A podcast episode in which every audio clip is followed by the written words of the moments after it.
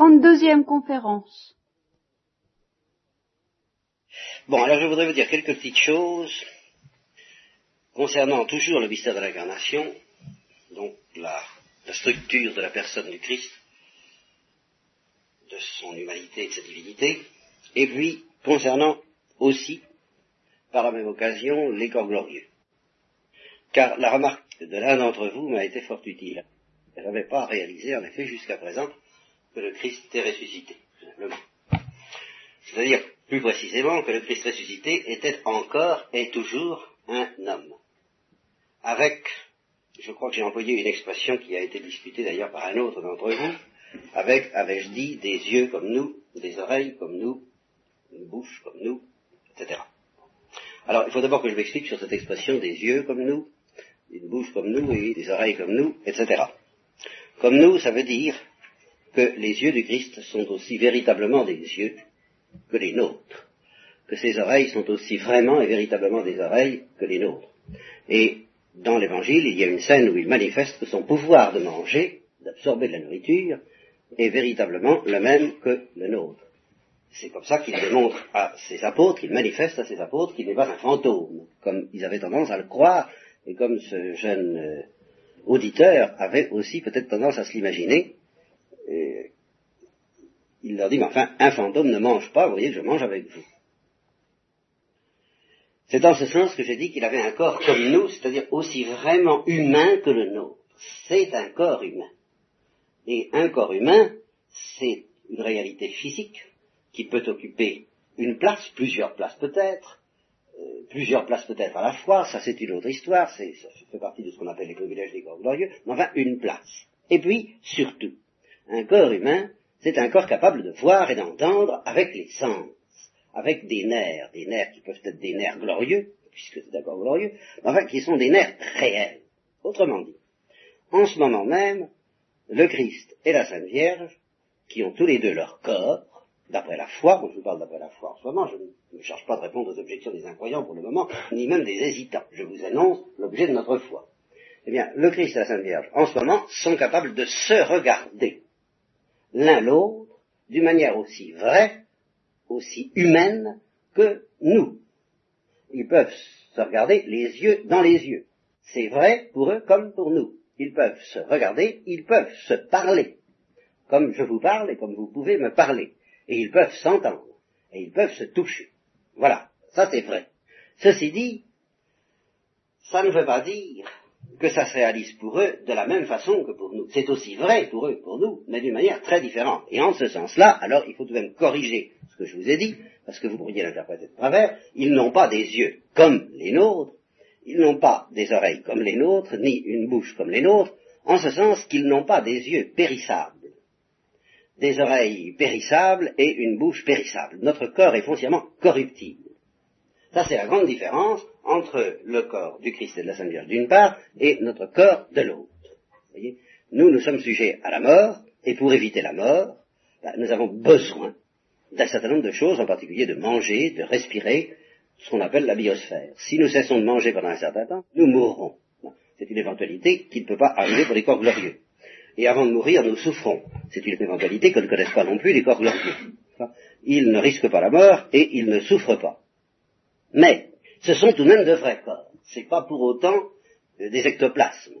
Je maintiens que le Christ a un corps comme les nôtres, en ce sens qu'il est aussi vrai et aussi physique que le nôtre. Mais, il n'est pas corruptible, et par conséquent, il obéit à des lois que nous ne connaissons absolument pas. Alors là, je voudrais m'attarder un tout petit peu. Pour vous aider, d'abord à y croire. Parce qu'il faut d'abord y croire avant d'essayer de comprendre. Et je ne vous promets pas d'ailleurs que j'arriverai à vous faire comprendre parce que je ne comprends pas moi-même. J'essaierai au contraire de vous inviter, de vous apprendre à ne pas comprendre. C'est un domaine dans lequel il ne faut pas essayer de comprendre et je vais vous expliquer pourquoi d'ailleurs. Mais pour vous aider à croire, eh je pense qu'il est bon de se tourner plutôt du côté de l'Assomption de la Sainte Vierge que du côté de la résurrection du Christ. Pourquoi? Ben, Parce que on a la foi ou on ne l'a pas. Si on a la foi, on sait que Marie est au ciel avec son corps. C'est ça ce qu'on appelle le dogme de l'Assomption. Bien. Alors, là, nous sommes en face de la difficulté. Marie a un corps Si elle a un corps, évidemment, c'est un corps glorieux, mais c'est un vrai corps, un vrai corps de femme. Vraiment. Là, on ne peut pas en douter. On a la foi ou on ne l'a pas. C'est à prendre ou à laisser. Tandis que pour le Christ, c'est pas pareil. Parce qu'on peut dire, bah oui, le Christ est ressuscité, oui, c'est vrai, mais il est Dieu. Et alors, on est toujours tenté de penser que maintenant qu'il est ressuscité, la divinité du Christ, en quelque sorte, absorbe son humanité. Et qu'il est tellement spiritualisé, tellement euh, retourné au Père, tellement proche de sa propre personnalité divine, le Fils, que euh, son humanité, son corps sont un peu évaporés, si je peux dire. Vous savez, comme euh, de l'eau qui s'évapore sous l'effet d'une chaleur excessive, eh bien, on, a tendance, au fond, à évaporer le corps du Christ en disant, ben, c'est Dieu. Maintenant, il est Dieu. Et il nous apparaît, bien sûr, il est capable de nous apparaître sous forme d'homme, comme euh, un ange peut nous apparaître sous forme d'homme, comme Dieu le Père peut nous apparaître sous forme d'un homme. Donc, enfin, c'est pas un vrai corps. Et alors, on escamote la difficulté parce qu'au fond, les corps glorieux, les corps glorieux, ben, on trouve ça vraiment très déroutant et on n'a pas envie d'y croire parce que ça paraît inintelligible et je vais y revenir, cette question des corps glorieux, ou des corps ressuscités. Mais ce que je veux dire, c'est que là, il y a une difficulté considérable. Mais à propos du Christ, on a tendance à escamoter cette difficulté sous prétexte qu'il est Dieu. Il est ressuscité, oui, en faisant dire qu'il est Dieu, bon, c'est fini. Et alors l'humanité disparaît, et surtout le corps disparaît. Tandis qu'avec la Sainte Vierge, il n'y a pas match. Étant donné que la Sainte Vierge n'est pas Dieu, eh bien, la Sainte Vierge, dans toute sa gloire, reste une créature. Si c'est une créature humaine, si elle a une âme et un corps, ben, on ne peut pas euh, engloutir ce corps dans la divinité de Marie, parce que justement, il n'y a pas de divinité de Marie. Alors, à propos de la Sainte Vierge, on bute d'une manière euh, inévitable, si on veut avoir la foi, sur la difficulté considérable du mystère des corps glorieux. Alors, elle est particulièrement forte de nos jours, mais enfin, ce n'est pas seulement de nos jours. Et je voudrais vous faire remarquer deux passages, l'un de l'Évangile, l'autre des Actes des Apôtres, où vous allez voir que la prédication de la foi bute, dans les deux cas, de manière extrêmement nette, sur le mystère de la chair. C'est très frappant. Pas sur les mystères spirituels que ça bute deux cas extrêmement nets où la prédication commence très bien, elle est pleine de succès, un succès spectaculaire et foudroyant dans le premier cas, un succès plutôt d'estime, dirons-nous, dans le second cas, mais dans l'un et l'autre cas, dès qu'il est fait allusion à ce mystère du, corps glorieux, eh bien, ça capote. Et les gens euh, renvoient l'orateur après l'avoir euh, acclamé, dans le premier cas, après l'avoir estimé, dans le second cas, ils lui disent euh, non, ça, ça, alors là, non, non, non, non, là, on ne peut pas. On ne peut pas. Alors le premier cas, c'est celui de la multiplication des pains par le Christ. Il a multiplié les pains pour attirer l'attention, pour faire quelque chose d'un peu spectaculaire, d'un peu sensationnel. Il, a cédé, si on ose dire, un peu à la tentation du sensationnalisme, mais ce n'était pas une tentation, c'était une nécessité dans ce cas-là pour attirer l'attention sur lui. Ça deviendrait une tentation s'il avait passé son temps à ne faire que ça. Et au fond, ça serait devenu une tentation s'il avait écouté ce que lui disaient les Juifs, qui voyant qu'il était capable de multiplier les pains, ont couru après lui, et ont dit c'est notre homme, c'est le Messie, c'est le sauveur d'Israël, c'est lui qu'il nous faut, Jésus-Christ au pouvoir, et ils ont couru après, et là, il les a fui. Il a traversé le lac, ils ont fait le tour du lac sur la terre pour le retrouver, et ils lui ont fait comprendre qu'ils voulaient le faire roi, carrément, le roi des Juifs. Vous savez que c'est à ce titre, d'ailleurs, qu'il sera crucifié. Alors, à ce moment-là, le Christ leur dit non, non. Non. Il y a mal donne, il y a un malentendu, je suis pas venu pour ça, c'est pas ça qu'il faut que vous me demandiez, ce n'est pas ça que je suis venu vous donner. Je vous ai fait là, non pas, je n'ose pas dire un petit tour de précipitation, mais enfin, mais disons plutôt une manifestation de puissance, qui d'ailleurs est un symbole, mais ce n'est qu'un symbole. J'ai multiplié devant vous les pains périssables, la nourriture périssable, mais ce que je suis venu vous donner, ce n'est pas ce pain-là. Ce n'est pas ce pain-là, c'est un autre pain. C'est une autre nourriture qui, elle, est éternelle. Alors les Juifs commencent par dire, bon, ben, euh, ma foi, c'est intéressant, pourquoi pas Or, ce qui les trompe, c'est que justement, ils imaginent un pain de même nature, corruptible. Voyez-vous, c'est cette notion foncière, corruptible. Ils imaginent un pain corruptible comme notre corps est corruptible. Ils imaginent quelque chose qui soit du monde de la corruptibilité, de la corruption, mais qui euh, soit inépuisable. Quoi, des greniers inépuisables, de la farine inépuisable, du blé inépuisable et des pains inépuisables. Tant qu'on voudra, là, ça, ça marche. Tout en étant corruptible. Demande pas autre chose. Alors, il leur dit non, ce pain-là est corruptible. C'est pas celui-là que je suis venu vous donner. Et pour que vous compreniez qu'il y a un abîme entre ce que vous attendez de moi et ce que je suis venu vous donner, je vais vous mettre les points sur les i, je vais brûler mes vaisseaux. Hein. Au fond, le pain que je vais vous donner, c'est mon corps livrés pour le salut du monde. Bien, euh, il est clair, enfin, vous pouvez soupçonner que ce mystère de l'Eucharistie, car au fond c'est l'Eucharistie qui est ici annoncée par le Christ, est évidemment lié au privilège tout de même des corps glorieux. Il faut que ce soit un corps pas comme les autres. En tout cas, le fait que nous soyons aujourd'hui encore capables de manger le corps du Christ, c'est pour la glorification de notre âme et de notre corps que ça nous est donné, et c'est un mystère qui appartient à l'autre monde, parce que les Grecs justement appellent le monde de la gloire. Euh, donc les Juifs sont affrontés immédiatement par le biais de l'Eucharistie et par la prédication de l'Eucharistie et, parce que ça est absolument insolite de donner son corps à manger, à moins que ce soit de l'anthropophagisme, euh, donner son corps à manger pendant 2000 ans, il faut que ce corps ait des propriétés singulières. Eh bien, ils sont donc affrontés indirectement au mystère des corps glorieux, et aussitôt, ils capotent. Enfin, la, prédication capote. C'est-à-dire que les juifs, qui sont 5000 au départ, il reste 12 à l'arrivée, en disant non, ça marche pas, on ne peut pas encaisser ça, c'est bon. Non, alors là, euh, et voyez comme c'est très curieux, parce que les prédicateurs reprochent souvent au peuple chrétien, reprochaient, parce que maintenant ça a bien changé, nous avons changé tout cela, mais enfin tout de même, pendant longtemps on a reproché au peuple chrétien de ne pas être assez spirituel. Et il est certain que si nous ne comprenons pas grand-chose à Jésus-Christ, c'est parce que nous ne sommes pas assez spirituels, nous ne sommes pas assez purs, nous ne sommes pas assez mystiques, nous sommes beaucoup trop charnels. Ça c'est vrai. Et n'empêche que ce sur quoi nous risquons de buter le plus, c'est sur un mystère charnel un mystère corporel, celui justement des corps glorieux et du corps glorieux de Jésus-Christ qui nous est donné dans l'Eucharistie. C'est ça qui risque de nous heurter le plus, parce que là, ça ne heurte pas notre faiblesse charnelle, mais l'orgueil de notre intelligence qui n'encaisse pas ça, et qui dit, ah non, alors là, ça, je ne peux pas admettre ça. Des corps qui ont des propriétés qui ne ressemblent à rien de ce que nous connaissons nous, à force d'expérience répétée dans le monde de la science expérimentale, alors ça, non, je ne l'admets pas. Qui nous parle de choses spirituelles, on veut bien, à la rigueur. Mais un corps qui nous donne à manger dans l'Eucharistie, cette parole est dure, personne ne peut la supporter, et les Juifs s'éloignent. Eh bien, autre épisode qui rappelle exactement celui-là, de la prédication de Paul dans les actes des apôtres aux Athéniens, il a fourbi son discours avec beaucoup d'astuce et d'intelligence, parce que les Athéniens étaient des gens intelligents, c'était des gens spirituels, et c'était des gens religieux. Alors, il fait appel à leur sens religieux, il découvre une statue au Dieu inconnu parmi les nombreuses statues de Dieu, il toute la collection possible, un véritable bazar, ou un musée de la religion, on peut dire Athènes, un musée de la vie religieuse en ce temps-là, alors ça l'agace quand même un peu de voir tout ça, mais il repère une statue au Dieu inconnu. Il dit, bon, très bien, je m'en vais les orienter là-dessus. Il compose son petit discours très habilement, très intelligemment. Enfin, ça doit marcher, c'est une bonne prédication. Il cherche à convaincre l'intelligence. Bon, et il y arrive. Les Athéniens écoutent, ils trouvent que c'est très intéressant tout ça. Et puis, à un moment donné, il arrive à la résurrection des corps. Il leur dit, le Christ ben, je, vous annonce Jésus-Christ, le Seigneur du monde, le Sauveur du monde, le Fils de Dieu fait homme, et il est ressuscité, et nous ressusciterons aussi. Et à ce moment-là, la prédication capote.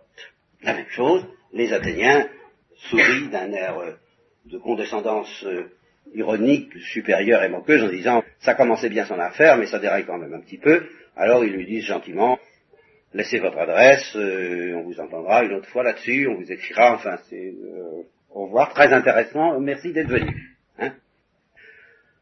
Ça prouve tout de même une chose, c'est que c'est pas une petite affaire. Alors, il faut être honnête, c'est toujours pareil. Dire c'est difficile, ça, moi, je vous le permets. Mais je passe mon temps avec vous à vous inviter, je vous offre, pour tout ce que je dis, je vous offre une fois pour toutes trois cases, trois portes euh, le choix entre trois attitudes.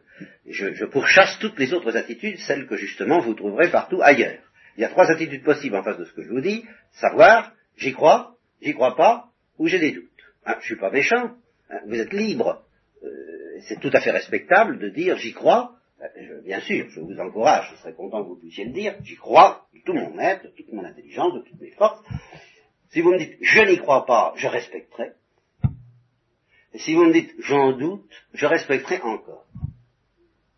Mais où ça ne va plus, c'est si vous me disiez ce qu'on dit un peu partout, euh, c'est pas l'essentiel, c'est pas la question, euh, christianisme c'est autre chose, ne nous parlons pas de ça, non allons, etc. Alors là, non, je regrette. Ça, ce n'est plus honnête. Vous comprenez? Parce que tout de même, des points sur lesquels on buté, des, à cause duquel le Christ a accepté que des milliers de juifs se séparent de lui, et finalement le crucifient. C'est tout de même en partie à cause de cette prédication de la résurrection des corps.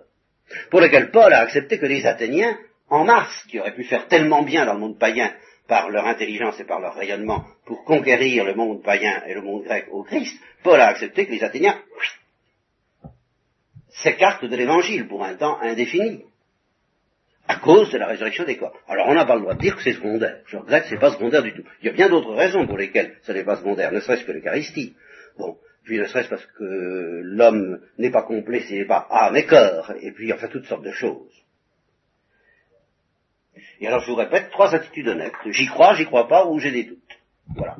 je vous répète, on ne peut pas être plus libéral, mais on le suis enfin. Et eh bien malgré tout, on trouve le moyen aujourd'hui de ne supporter aucune de ces trois attitudes. Parce que ces trois attitudes admettent implicitement toutes les trois que la question est grave. Et eh bien c'est ce qu'on ne veut pas qu'il soit dit. Je maintiens, la question est grave. Et on ne peut pas être, en particulier, il ne peut pas y avoir d'écuménisme, de communauté de foi. Et par c'est quoi de communauté liturgique?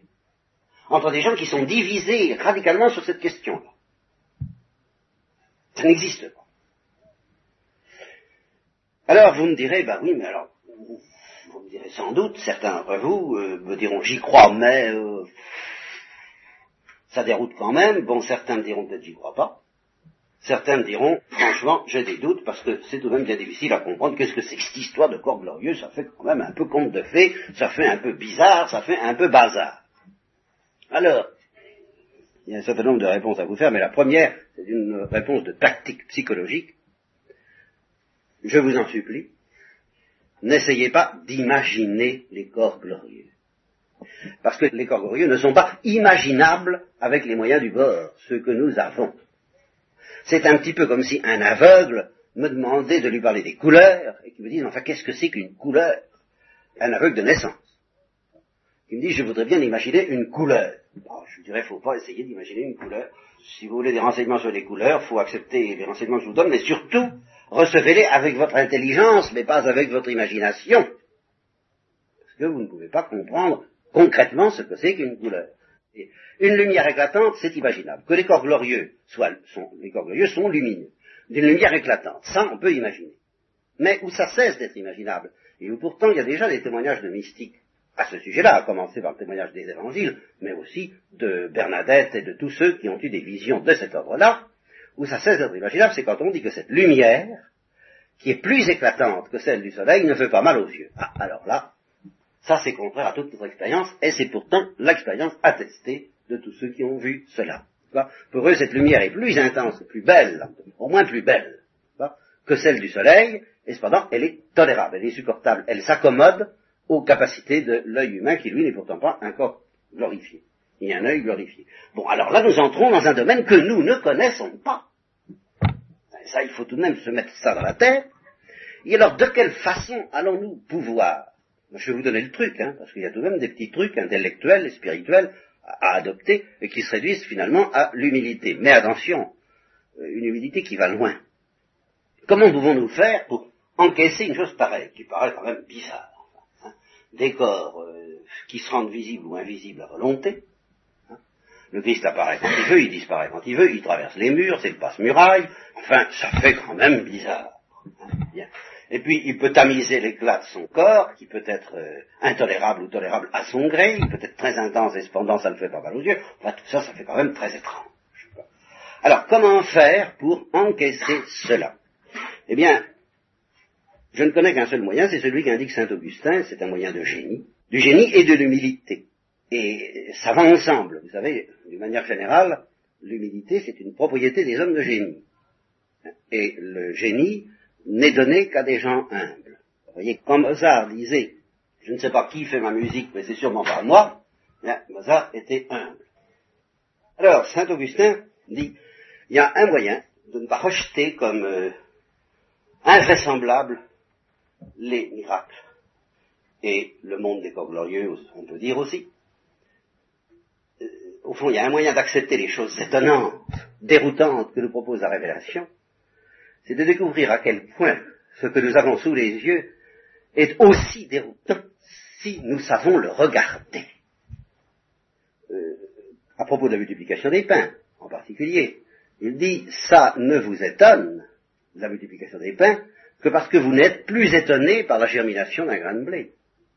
Mais si vous étiez étonné, si vous compreniez à quel point il y a quelque chose de stupéfiant dans la germination d'un grain de blé évoqué par le Christ, si le grain ne meurt, c'est-à-dire qu'il pourrit pour ressusciter, qui est semé corruptible qui ressuscite corruptible, mais qui ressuscite quand même, ben, si vous étiez suffisamment stupéfait et en admiration devant ce miracle permanent, mais dont vous prenez l'habitude. On s'habitue, on s'habitue au miracle de la vie, de la génération, de la reproduction, de la mort et de la résurrection, que nous avons constamment sous les yeux dans le monde végétal. Eh bien, si vous aviez cessé de vous habituer à ça, si vous étiez dans un émerveillement, à une interrogation constante, vous dire, enfin, qu'est-ce qui peut bien se passer, mais qu'est-ce qui se passe, qu'est-ce que ça veut dire? Vous serez tellement stupéfait parce que vous aurez sous les yeux, que quand on vous dira avec Paul, le corps de l'homme est semé et il pourrit corruptible, il ressuscite incorruptible, vous direz évidemment, c'est pas ce que nous avons l'habitude de constater dans l'expérience, mais ça n'est pas plus étonnant au fond. Alors, je ne le comprends pas, je ne l'imagine surtout pas, mais si j'ai des raisons de penser que le Christ est véridique, et que les saints qui se réclament du Christ sont véridiques, et que l'Église est véridique, et qu'elle part de la part de Dieu, eh bien, j'y crois. Voilà, j'y crois. Et si, justement, les prêtres ont le bon goût d'insister sur le fait que c'est essentiel à la révélation chrétienne. S'il ne voit pas le poisson en disant, mais non, ça n'a pas d'importance, c'est autre chose, alors j'y crois, voilà, malgré les difficultés et l'obscurité. Et alors là, votre foi sera stable à ce sujet-là. Votre foi sera stable, mais votre intelligence restera dans l'obscurité. Ça, je suis tout à fait d'accord. Je, je, termine simplement en vous disant, pour la Sainte Vierge, ben, c'est très net, pas? La foi nous enseigne qu'elle a un corps glorieux, et ce corps glorieux, on y croit, on n'y croit pas, mais on n'est pas tenté de le dissoudre dans la divinité de Marie, parce que Marie n'est pas Dieu. Par contre, le corps glorieux du Christ, qui apparaît de manière tellement nette après Pâques, puisqu'il apparaît à ses apôtres à plusieurs reprises, pour manifester non plus sa gloire, comme dans la transfiguration, mais sa réalité, le corps, justement. Après la mort, eh bien, ce corps-là, ce corps du Christ, depuis la résurrection, nous avons tendance à, non pas en douter, mais à l'escamoter. Je dirais à le noyer dans la gloire de Dieu. Alors, nous prendrons un peu plus en détail dans ce petit livre la liste de presque toutes les hérésies fondamentales dans lesquelles les hommes sont tombés à propos toujours de la structure du Christ, à propos du mystère de l'incarnation. Et euh, nous essaierons de traquer plus en détail encore toutes les erreurs possibles qui peuvent s'introduire dans notre esprit à ce sujet-là. Euh, consistant à le considérer comme une pure créature, ou bien consistant au contraire à penser qu'il a un corps mais sans âme humaine, que c'est le verbe fait chair et non pas le verbe fait homme, enfin des tas de trucs, des tas de bazars qui tout le temps peuvent nous menacer dans notre esprit et que nous essaierons de pourchasser comme on pourchasse la poussière, en, justement en regardant, c'est là l'avantage, l'intérêt, l'enseignement aux hommes que nous donnent les hérésies bien formulées, c'est que on les voit se défiler les unes après les autres et on se dit ah oui il a pensé comme ça, ah bah oui mais au fond moi aussi je pourrais penser comme ça. Alors je sais qu'il ne faut pas penser comme ça. Et ainsi se construit la pureté et la force de notre foi dans ce domaine si important. Hein, parce que qui est Jésus-Christ? Il faudrait tout de même être capable de répondre à cette question si on veut se dire chrétien.